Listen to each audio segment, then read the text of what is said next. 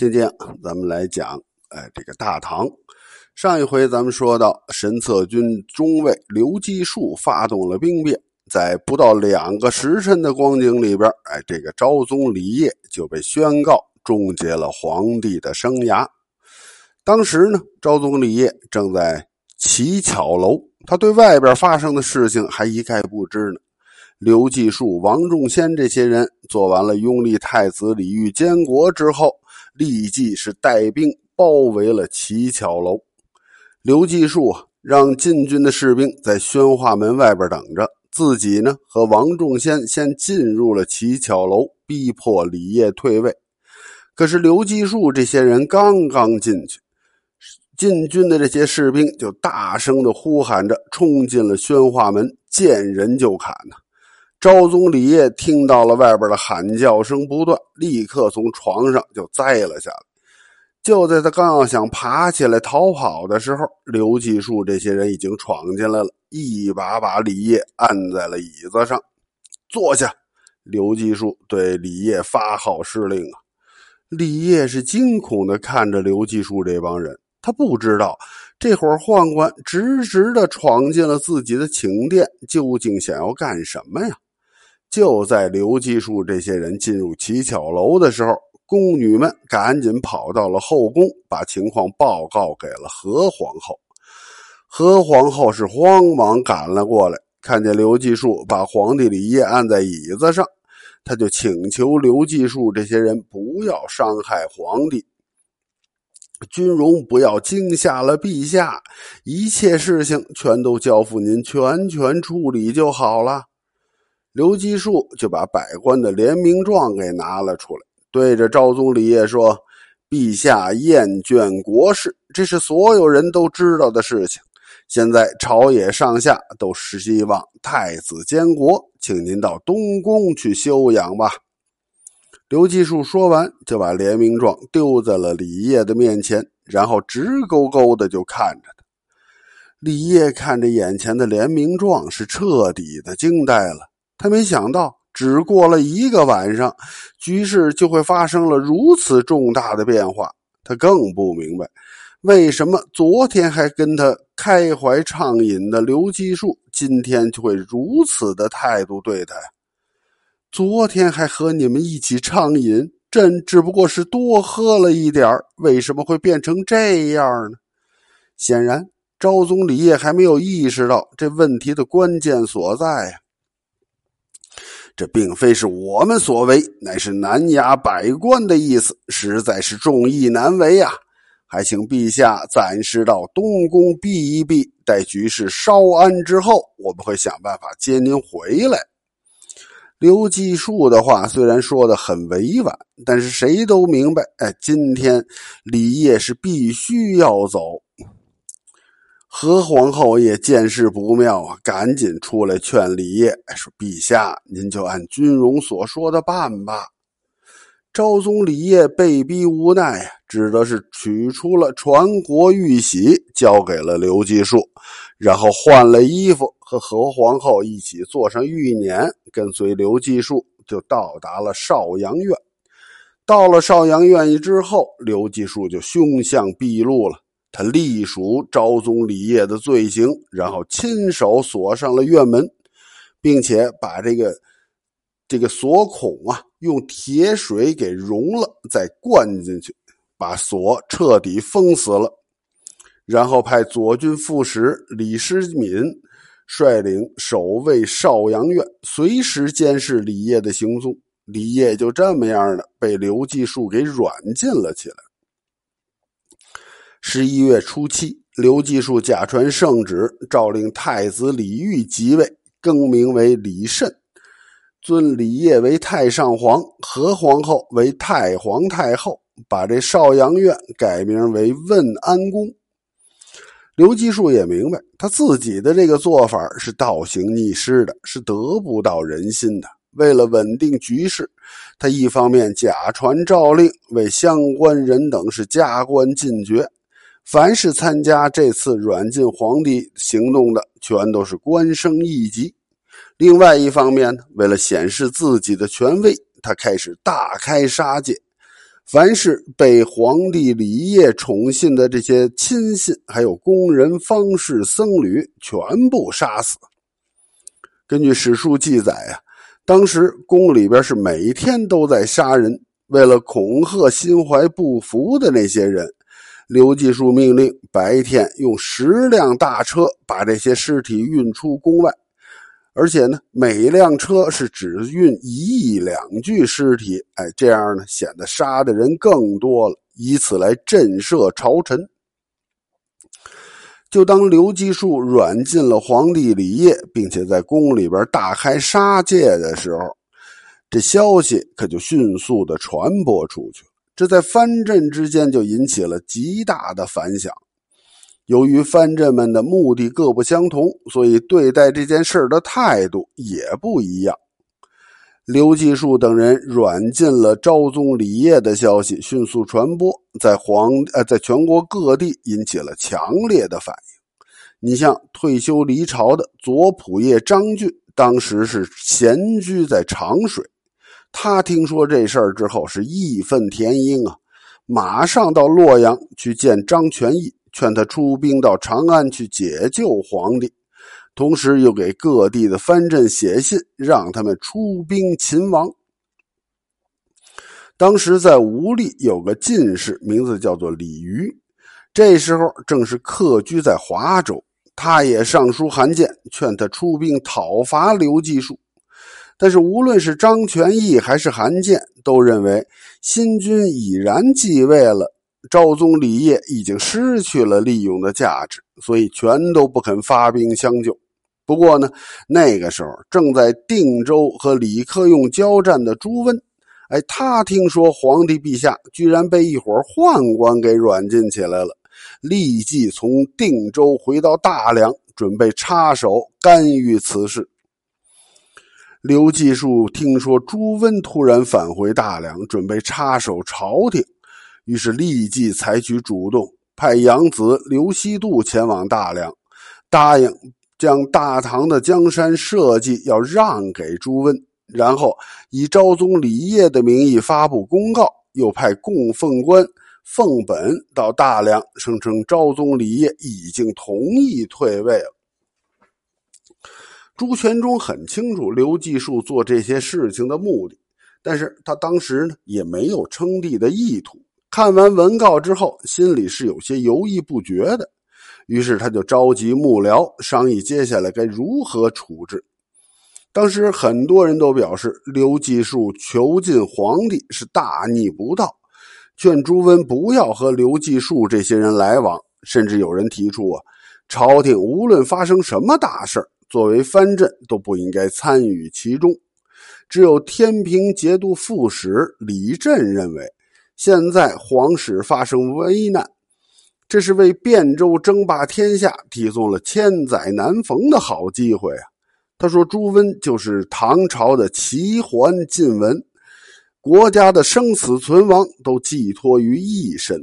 刘基树他不过是个宦官，竟然敢囚禁皇帝，朱温应该立即兴兵讨伐。”而且一旦新君的地位稳固，那朝廷大权就会落入这帮宦官手里啊！李振的话让朱温是彻底醒悟过来了，于是他立刻下令刘希度和李凤本，并派李振到长安去探听虚实。李振回来之后呢，向朱温汇报说，长安城内是人心不稳，人们对刘继树囚禁皇帝这件事表现出了极大的不满。看来宦官集团是难以控制局势的。他建议朱温立即出兵长安，帮助李业重登帝位。不过呢，就在朱温积极准备出兵的时候，朝廷内部已经有人开始积极的行动起来了。李业被软禁的这件事儿，被本来就不愿意奉朝廷，呃，奉侍呃侍奉朝廷的这些地方藩镇找到了借口。太子李煜虽然是即位了，但是藩镇们的供奉却迟迟不到，这就使朝廷的财政状况更加的拮据，军费都难以维持了。当时神策军中尉王仲先苛刻明察。哎，他早就知道军中是疾病甚多呀，贪污侵吞军款这种现象是十分的严重。所以到现在朝廷财政困难，他就开始清查军中的物资，发现贪污侵吞的都施以酷刑，并且限期偿还。这样一来，就搞得军中是人人自危呀。这个延州雄义军使孙德昭，哎，他当时呢是任神策军左指挥使，他和部将董从实是盗取了军库的钱，一共是五千银。王仲先查出这件事之后呢，当众的羞辱了他们，并且促使他们尽快的还钱。孙德昭本来就对刘继树、王仲先这些人软禁皇帝这件事是愤愤的不平，再加上自己又被王仲先羞辱了一番，这就更加痛恨宦官集团了。后来，崔胤打听到这个消息，就派判官石简主动的接近孙德昭，想要拉拢孙德昭，共同迎回李业，复登帝位。石简亲近孙德昭的这个策略，就是主动的请他吃饭宴请。当孙德昭每次喝醉了之后，都是痛哭流涕的，甚以昭宗李业被囚这件事为耻。石简看孙德昭还是忠于唐使的，就鼓动他杀了刘继树和王仲坚这几个大宦官，然后迎立昭宗李业复位，并且告诉他。这其实是宰相崔胤的意思。面对着宰相大人的拉拢，孙德昭是毫不犹豫的就跟了过去。当石简把孙德昭愿意效力的消息告诉崔胤的时候，崔胤也是大喜过望啊，立即从衣服上扯下了一块布，写上手谕，让石简交给孙德昭。并且告诉他，联合的人是越多越好。事成之后呢，将要奏请皇帝陛下给他们加官进爵。作为这个神左神策军的指挥使，孙德昭在禁军里边是有着良好的人脉关系的。他得到宰相大人的手谕之后，立即联合右军清远都将董延弼、周成会这帮人。决定在新年的第一天展开行动。在天复元年，也就是九百零一年的正月初一，在这一天清晨呢，王仲先是早早的入朝。当他看来到这个安福门的时候，早已经埋伏在这儿的孙德昭突然从角落里就冲了出来，以迅雷不及掩耳之势就砍下了王仲先的脑袋，然后他又迅速的赶到问安宫。敲打门环，高声的呼喊，告诉昭宗李业已经把孙德昭给杀了，请皇帝陛下出来犒劳将士。最先听到喊声的是何皇后。问安宫连日来是死一般的寂静，为什么今天忽然有人高喊呢？而且说已经诛杀了王仲先，这不禁就让何皇后有一些疑虑。不过呢，他还是将信将疑的对外边说：“如果真的已经剪除逆贼，就先把手机扔进来看看。”孙德昭按照何皇后所说的，又立即的跑回了安福门外，割下了王仲先的人头，然后把人头扔进了问安宫里。昭宗李烨和何皇后看见了王仲先的人头，这才相信孙德昭所说的话呀。于是，让孙德昭撬开了问安宫的大门，和何皇后一起走了出来。宰相崔胤得到消息之后，立即召集百官到昭宗李业的面前来道贺，然后发布命令，让周成会和董延弼领兵迅速捉拿刘继树、王延范等人。安排完一切之后呢？崔胤和文武百官把昭宗李业还有何皇后迎上了长乐门的城楼，等待周董二人的消息。没过多时，周董两个人就把刘继树和王延范五花大绑的带到了昭宗李业的面前。李业本来是想斥责两个人几句，然后再把他们押往大牢。可是还没等他开口呢，宰相崔胤就让两边的军士手起刀落，砍下了两个人的首级。刘吉树和王延弼虽然已经死了，但是昭宗李晔并没有就此完事儿。他照例把参与囚禁自己的刘继树、王延范、王仲先、萧慈沃，哎，四个人是满门抄斩，又处死了他们的同党二十多个人，但是赦免了太子李煜，哎，让他继续回东宫当他的太子去。从正月初三开始，昭宗李晔对营救自己的有功之臣是论功行赏。任命立下首席功劳的孙德昭为同平章事，充静海节度使，并且赐名李继昭。第二天，又以崔胤为司徒。崔胤是坚持不受啊，建议加封想要出兵援救的朱温。